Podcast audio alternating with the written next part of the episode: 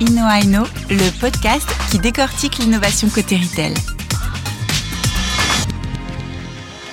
Réalité virtuelle, assistants vocaux, blockchain, reconnaissance d'image. Comment ces innovations révolutionnent-elles le quotidien des consommateurs et des professionnels de la distribution? Les experts de l'échangeur Guillaume Rio et Nicolas Diacono, accompagnés d'un start du domaine, décryptent les enjeux liés aux usages de ces nouvelles technologies. Pour être au fait des dernières tendances retail, suivez l'échangeur BNP Paribas Personal Finance sur Twitter et LinkedIn. Bonjour à tous et bienvenue dans ce nouvel épisode d'Inno Aujourd'hui, nous allons aborder le sujet de la voix. Les assistants vocaux sont de plus en plus présents dans notre quotidien, dans nos véhicules, dans nos maisons, dans nos smartphones. Pourquoi et pour quels usages?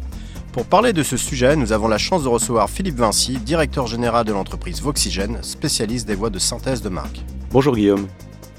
Et notre expert Nicolas Diacono, Technology Trends Analyst de l'échangeur BNP Paribas Personal Finance. Bonjour Guillaume et Philippe.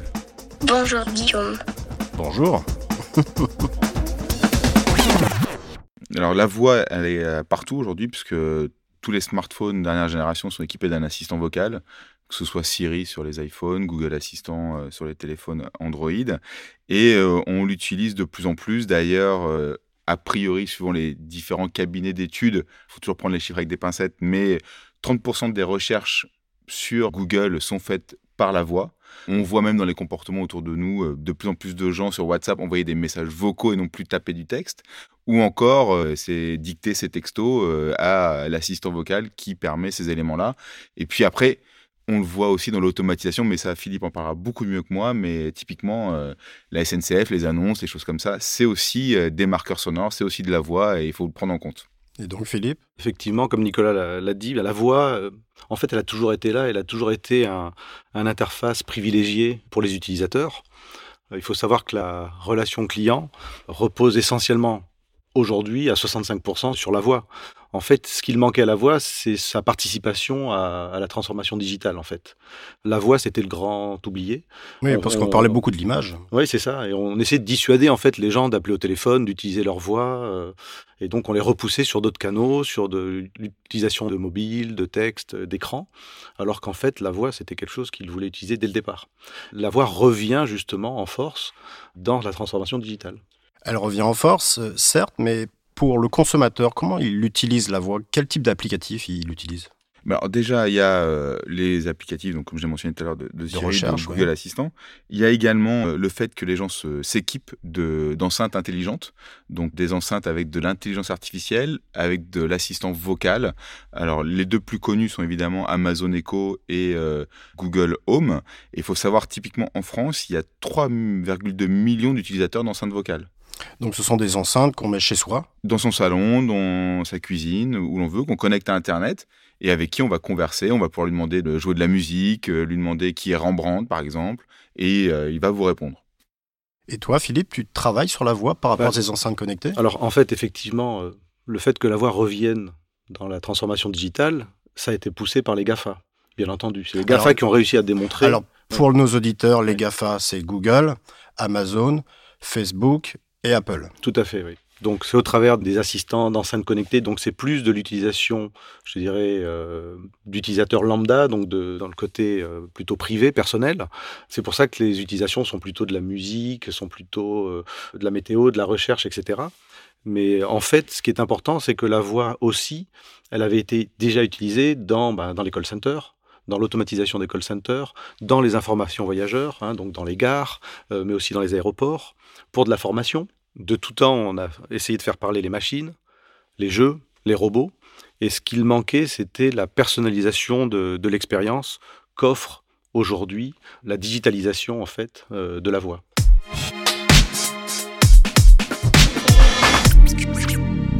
Moi, je vais revenir sur les, sociétés qui vendent justement ces smart speakers, ces assistants vocaux à la maison. Quels sont les usages vraiment utilisés des consommateurs chez soi?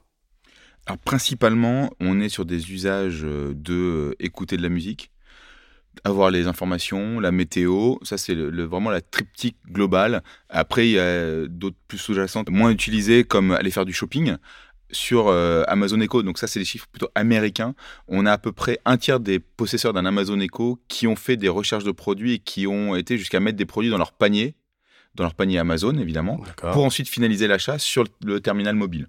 Donc pour l'instant, on peut commander, mais on ne peut pas payer via l'assistant vocal. Alors, on n'y est pas encore en termes de maturité, on va y arriver. En France aussi, on peut commencer à commander avec euh, Carrefour, par exemple, sur euh, Google Assistant. Alors après, on peut se poser des questions, parce qu'on parlait de l'identité, euh, ou voire même de ce partage de données, mais ça, on pourra peut-être l'évoquer un peu plus tard. Oui, tu as raison, parce qu'actuellement, le marché des smart speakers est trusté par Google et Amazon. Moi, en tant que marque, Comment j'existe euh, derrière tout ça, euh, Philippe Alors, avant de parler de, la marque, euh, je fais le, va-et-vient sur la partie consommateur et professionnel. Donc, le cas d'utilisation pour la voix, ben, c'est effectivement, c'est essentiellement des grosses sociétés. Hein. Donc, ça, c'est des grandes sociétés de télécommunications, d'énergie, des banques, des assurances. Ce sont des groupes qui ont des millions de clients et donc ils ont un vrai besoin d'automatisation. Donc, tu, tu es sur la partie call center Effectivement, ça va être la partie call center ou ça peut être une application euh, vocale au travers d'un mobile ou au travers d'une enceinte connectée. Euh, mais je demande, OK Google, je veux parler avec telle banque ou je veux parler avec euh, mon fournisseur d'énergie. Et donc, il y a un vrai besoin d'automatisation et ensuite de personnalisation de l'expérience. C'est l'instantanéité qu'on avait avec les applications mobiles qu'on retrouve avec la voix. L'avantage de la voix, c'est qu'en plus, on crée un lien émotionnel avec la, avec la marque, que je ne retrouve pas vraiment quand je tape avec du texte sur une application mobile. Là, j'ai l'impression, je parle, effectivement, je parle avec un voicebot ou je parle avec un humain. Alors, le voicebot, hein, c'est l'assistant vocal, en fait, hein, mais l'assistant vocal professionnel. Hein. Et, là, je peux ben, avoir des informations sur ma facture, des infos sur le produit. Je peux payer Hein, je peux payer au téléphone, hein, puisque je suis dans, un, je suis dans l'environnement soit de la banque, soit du groupe de télécommunications, etc. Euh, je peux même avoir des vidéos personnalisées qui me sont euh, envoyées pour avoir des informations sur ma facture, mes échéances, etc. Mais moi, ma, ma question, c'est, je reviens par mhm. rapport aux assistants vocaux généralisés chez les consommateurs. Oui. Typiquement avec Google Assistant, euh, Alexa. Mhm.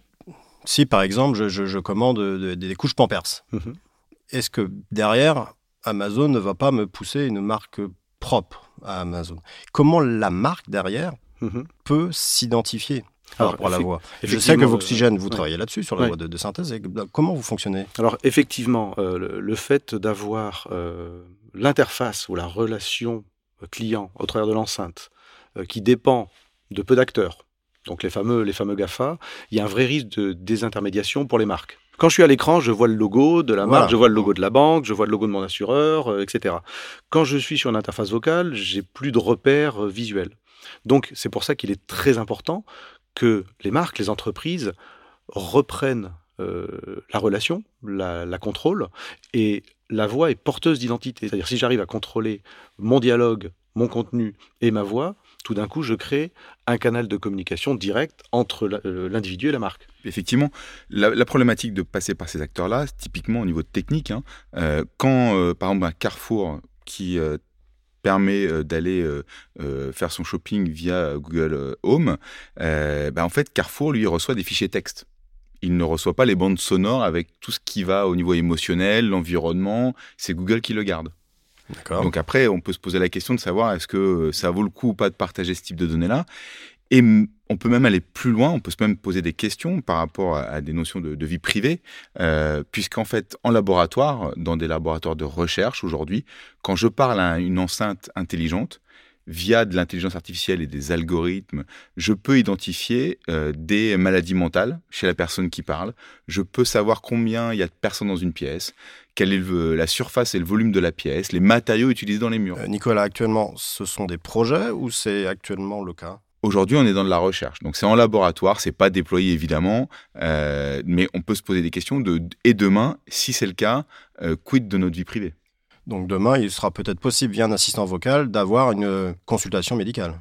Mais totalement. D'ailleurs, il y a un brevet d'Amazon qui va dans ce sens-là, où l'idée c'est de faire de l'assistant vocal, de l'enceinte intelligente, un hub de santé au sein du domicile pour le maintien des personnes âgées à leur domicile. Et quelque part, euh, ces acteurs euh, technologiques viennent en concurrence sur euh, les EHPAD, sur la santé et investissent massivement dans ces secteurs-là aujourd'hui. D'accord. Moi, je vais revenir vers toi, Philippe. Comment on digitalise une voix? D'accord Alors, grosso modo, le- la synthèse vocale, c'est une application informatique qui crée de la parole à partir de n'importe quel texte. En anglais, euh, c'est très simple, on appelle ça text to speech, d'accord? Du texte à la parole. Donc, d'abord, ce qu'on fait, euh, on applique un traitement euh, linguistique, donc on fait une analyse lexicale, syntaxique, puis phonétique du texte. Puis ensuite, on fait un traitement acoustique, hein, avec des techniques du traitement du signal pour jouer cette voix sur des haut-parleurs. Grosso modo, c'est ça la, la synthèse vocale.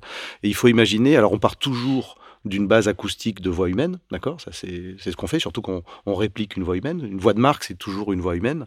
Et c'est un peu ensuite, euh, pour euh, expliquer aux, aux auditeurs, c'est un peu comme un jeu de domino dans lequel on met bout à bout des petits segments d'enregistrement de voix humaine qu'on appelle des diphones, que l'on attache. Hein, le mot, c'est euh, on concatène les uns après les autres. Bien entendu, le moteur de synthèse, sa qualité consiste à faire une très bonne sé- sélection de ces unités qui vont restituer la bonne prosodie, la bonne intonation, avec la bonne expressivité, celle qui est voulue. Prosodie, euh, La prosodie, c'est un petit peu la musique de la, euh, de la voix, hein, et c'est le savoir-faire de, de Voxygène. Alors ça, c'est les anciennes techniques. Aujourd'hui, on se, on se tourne plus vers des techniques euh, d'intelligence artificielle, des, des nouvelles méthodologies de développement de voix, basées sur des réseaux de neurones, où il y a des apprentissages euh, à partir de, de grandes données de voix. Mais grosso modo, c'est la même, c'est la même technique. ça prend combien de temps pour faire une voix? À l'époque, ce qui prenait beaucoup de temps, c'était de faire du, du test de la voix. Il, il y a plus de trois ans, il fallait sept mois pour créer une voix de synthèse de qualité. hein. Il Mmh. s'avère qu'on a fait dans le passé des voix pour des personnes malades euh, qui allaient perdre leur voix parce qu'ils allaient euh, avoir une, une opération euh, du larynx, etc. Et donc, bien entendu, là, on était capable de faire leur voix de façon immédiate. hein. Et, mais et pour des, pour des marques, voilà, il fallait. on, est, on, on arrive à une vingtaine de jours. Et- Vingtaine de jours. ouais, une vingtaine de jours pour créer aujourd'hui, à partir de l'enregistrement de, de la voix, qui va du voice talent, on appelle ça en anglais. J'aime beaucoup cette, ce mot. Hein, ce sont vraiment des talents hein, qui représentent la marque. Donc, à partir de leur euh, enregistrement, il nous faut à peu près une vingtaine de jours. Et ce temps se raccourcit euh, chaque fois, parce qu'on a des nouvelles méthodes euh, pour, euh, pour créer des voix de synthèse de, de, de marque. Est-ce que le cahier des charges pour constituer une nouvelle voix, c'est le même que pour une image ou un logo? Alors effectivement, le- l'entreprise, la marque, un, un certain nombre de valeurs qui sont déjà normalement affichées hein, sur, leur, sur leur site web, sur leur plaquette. Euh, ils ont une mission, ils ont une vision et ils ont un certain nombre de valeurs. D'accord? Et ces valeurs, on les, on les retrouve euh, ben, dans l'image, dans les couleurs qu'ils utilisent, etc. La voix, c'est un petit peu pareil. Il y a des couleurs de la voix, il y a du contenu, euh, il y a de la forme de faire passer les choses. Rien que de choisir si on veut tutoyer un client ou vous voyez un, un client, par exemple. Et puis ensuite, il y a des segments de clients qu'on veut, qu'on veut cibler. Et donc, par rapport à ces segments, on va avoir des voix plus ou moins adaptées. Et effectivement, c'est comme tu dis, il y a un cahier des charges avec un certain nombre de, euh, caractéristiques. Et ensuite, il y a un casting qui est effectué par rapport à cette, euh, cible. Et on va, euh, quelque part, procéder à une lecture au travers de la grille. Bien entendu, il faut toujours une voix professionnelle, une voix souriante, une voix rassurante, mais c'est pas suffisant. Tout le monde va te dire ça. Ce qu'il faut, c'est trouver la bonne caractéristique que l'on veut, que l'on veut atteindre. Moi j'ai une question d'ailleurs. Tu penses que si on synthétise la voix de Guillaume, il pourrait faire une belle voix de marque? Il faudrait trouver la bonne marque, mais je pense que oui, Guillaume a une voix très souriante, chaleureuse. Euh, elle est assez. Je vais rougir, ça se voit pas pour nos auditeurs. et il a un timbre, euh, c'est c'est son timbre qui est plus intéressant, il a un timbre qu'on reconnaît facilement. Euh, souvent, on fait l'erreur, on cherche une voix, si vous écoutez les voix des assistants vocaux, c'est des voix très neutres, même la voix de Google, c'est souvent des voix très neutres euh, que, que l'on peut confondre avec d'autres voix. Je vais postuler chez Amazon. en tant que Viens voix. plutôt, en viens tant que plutôt- voix. viens plutôt chez Voxygène. D'accord, très bien.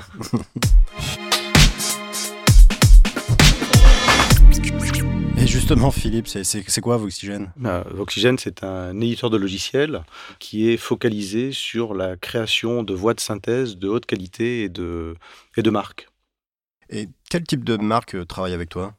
Alors en fait, euh, on, on est surtout euh, une société qui travaille dans le, dans le B2B, donc c'est essentiellement des grandes marques qui ont beaucoup de clients et qui ont, euh, qui ont besoin d'automatiser. Tu as des noms?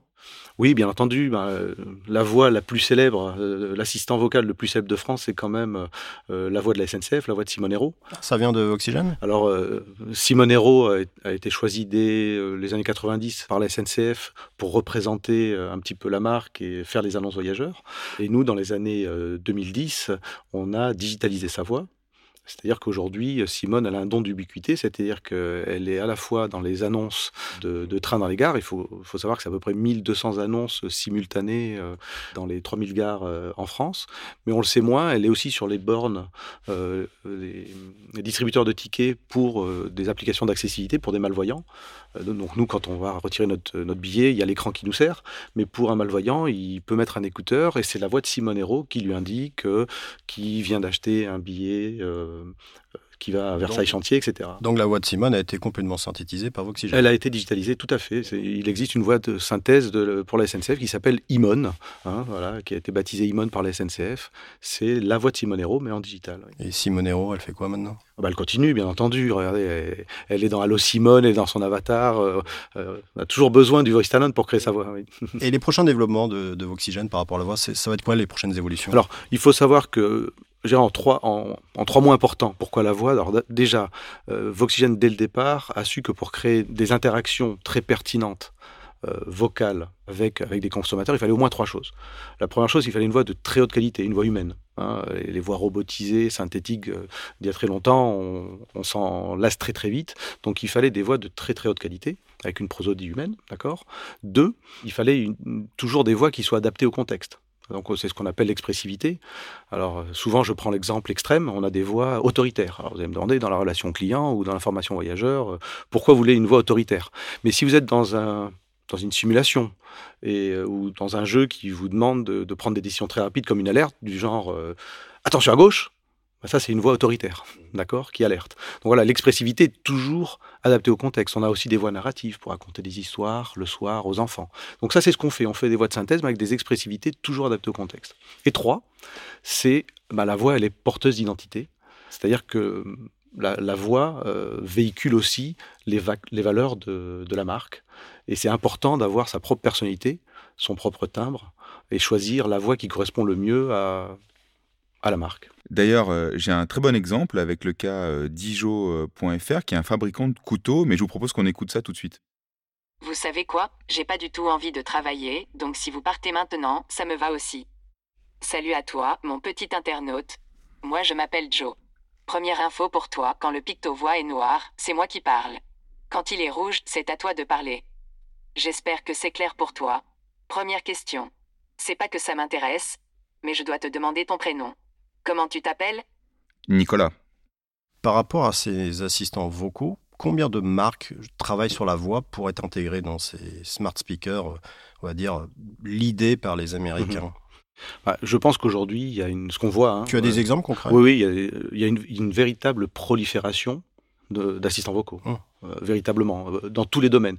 Tous les segments sont impactés. Je ne vois aucun segment qui ne soit pas impacté par la voix. Donc on, parlait de la relation client, euh, les groupes de télécommunications, les banques, les assurances, l'énergie, enfin souvent les gens qui ont beaucoup de clients. Mais... Je, reviens sur ces assistants vocaux. Est-ce qu'un Monoprix ou une autre marque a une voix spécifique sur ces... Alors justement, Monoprix a lancé aussi un assistant vocal hein, sur, euh, je crois, sur Google Home, en même temps que, que Mythic et en même temps que WeSNCF. Et ils avaient la même voix, qui était la voix, une des voix catalogue de Google. Et donc, bon, l'impact du buzz euh, au, au, début du lancement de, de l'application a eu un, un, effet un petit peu, je dirais, terrible, dans le sens où, euh, ben voilà, euh, mon identité était complètement. Je, ne parlais pas vraiment à Monoprix, mais je parlais à, à, Monoprix au travers de Google. Donc il y a une prise, ça, ça nous a permis, ça une prise de conscience qu'il fallait à tout prix se différencier dans l'expérience client et surtout garder une certaine homogénéité dans l'expérience. C'est-à-dire que je peux avoir un client Amazon,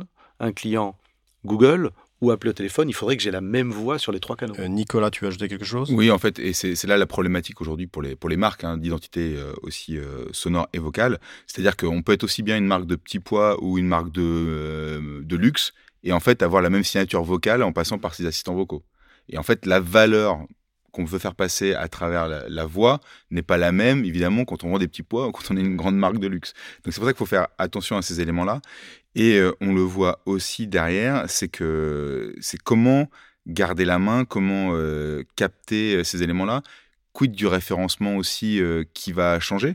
Parce qu'aujourd'hui, on est plutôt sur une forme de référencement texte. On va passer sur du référencement qui va être vocal, avec d'autres formulations de phrases, d'autres formulations de requêtes, qu'il va falloir intégrer pour apparaître dans les recherches. Et c'est là où c'est intéressant aussi au niveau des, assistants vocaux, et je pense qu'on va faire une bascule avec les enceintes intelligentes, puisqu'elles commencent à s'équiper d'écrans de plus en plus, en tout cas sur les nouvelles générations. Et cette, euh, faculté à intégrer de l'image, de l'écran, va permettre de meilleurs taux de transformation pour passer sur vraiment du commerce. Et par rapport à ces évolutions, pour vous, quel va être le futur de la voix? Est-ce qu'elle va prendre notre quotidien?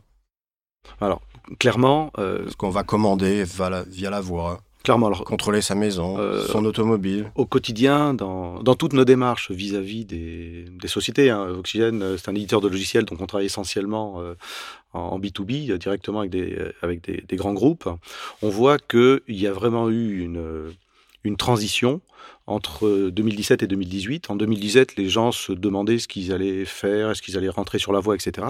En 2018, ça a été très clair. Euh, tout le monde a commencé à investir sur les assistants vocaux, donc euh, tous segments confondus. Et réellement, fin 2018, début 2019, c'était comment je peux faire pour avoir ma propre voix. Donc il y avait une prise de conscience qui s'est faite sur les trois dernières années, avec la voix, est-ce que c'est véritablement important? À, la voix, c'est devenu aussi critique qu'il y a 15 ans avoir une page web. Et trois, maintenant, c'est la voix, c'est mon logo du futur, c'est-à-dire comment je peux avoir ma propre voix, ma propre personnalité et euh, contrôler cette expérience client que j'avais perdue ou que je risquais de perdre au profit des GAFA moi, j'ai une question sur l'avenir. La voix, elle devient de plus en plus performante, elle est recréée, on a l'impression vraiment que c'est la texture de la voix d'un humain. Par rapport aux interactions, est-ce que demain, si je vais sur un call center, j'aurai l'impression que c'est un humain derrière, qui va s'adapter à mes émotions? Un peu comme, vous savez, le, film Heure, où cette personne tombe amoureuse d'une intelligence artificielle. Est-ce qu'on va vers ça? Dans, le monde de, la voix, il y a deux choses. Hein. Deux piliers, je dirais. Il y a un mot que j'adore qui est l'assistance. D'accord? Et puis il y a le commerce. Hein, c'est les deux, euh, c'est vraiment les deux grosses utilisations de la voix. Et l'assistance est quelque chose d'important. Et comme il y a 15 ans, il fallait à toute société d'avoir un, site internet et faire du, du, e-commerce, etc. Bah, la voix devient également un, un, pont, un bridge sur, sur tous ces canaux. Et je pense que l'assistance est le mot-clé. Euh, si on veut une assistante immédiate et personnalisée, ça peut être un humain ou ça peut être euh, une machine qui répond avec une voix humaine et la plus humaine possible. D'accord? Donc en fait, on va vers un besoin d'assistance immédiat, personnalisé. Et si l'automatisation permet de le faire, pour le bien des personnes, je pense que c'est le, c'est le futur, effectivement. Justement, l'assistance, c'est vraiment le mot clé de, des géants du net qu'on a évoqué tout à l'heure. Et je pense que Nicolas, tu as des choses à dire là-dessus. Oui, effectivement. Alors, je pense qu'effectivement, la voix va, va, grandir. Et puis, eux, ils ont une stratégie, ces géants de, de la technologie, avec ces assistants vocaux en mode cheval de Troie. Euh, et puis, un petit peu de dépendance aussi, parce que dans l'usage, on facilite l'accès à de la formation, à du contenu. Et je pense que ça va s'accélérer de manière exponentielle, notamment avec les jeunes générations. On le voit bien euh, à travers différentes études que de beaucoup euh, d'adolescents aujourd'hui font leur devoir en parlant à un assistant vocal, plus qu'en allant taper sur le clavier de leur ordinateur pour faire cette recherche. Tout simplement parce que c'est beaucoup plus rapide. Et donc, ça va changer aussi les, les façons d'apprendre, l'apprentissage, parce que on va savoir demander, faire une requête et plus forcément retenir l'information, puisqu'on sait que l'assistant vocal va être là. On peut parler aussi des euh, outils de traduction instantanée aussi qui vont changer la façon d'apprendre euh, des langages euh, et des langues étrangères, où là on peut se dire que les fameux instituts Wall Street English, bah, ils vont peut-être être amenés à disparaître avec tous ces, traducteurs automatiques. Et puis il va falloir faire aussi attention, c'est qu'avec la qualité vocale qui s'améliore et les intelligences artificielles, on va rencontrer des problématiques d'identification d'individus au niveau de leur signature vocale, notamment d'hommes politiques.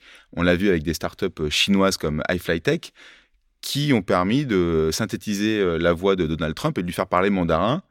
Et à l'écoute, en fait, on ne fait pas la distinction entre le vrai Donald Trump ou le faux. Là, tu parles du, du deepfake. Du, voilà, des, vraiment des, fake news. Euh, et donc là, il y aura aussi des enjeux derrière politiques et sociétaux à travers l'usage de la voix et ses dangers et, ses dérives. Très bien. Ben, merci à vous deux pour ces brillants éclairages. Merci à nos auditeurs. Et je vous dis à bientôt pour un nouvel épisode de Inno Inno. Merci à tous. Merci. Merci, au revoir. Au revoir.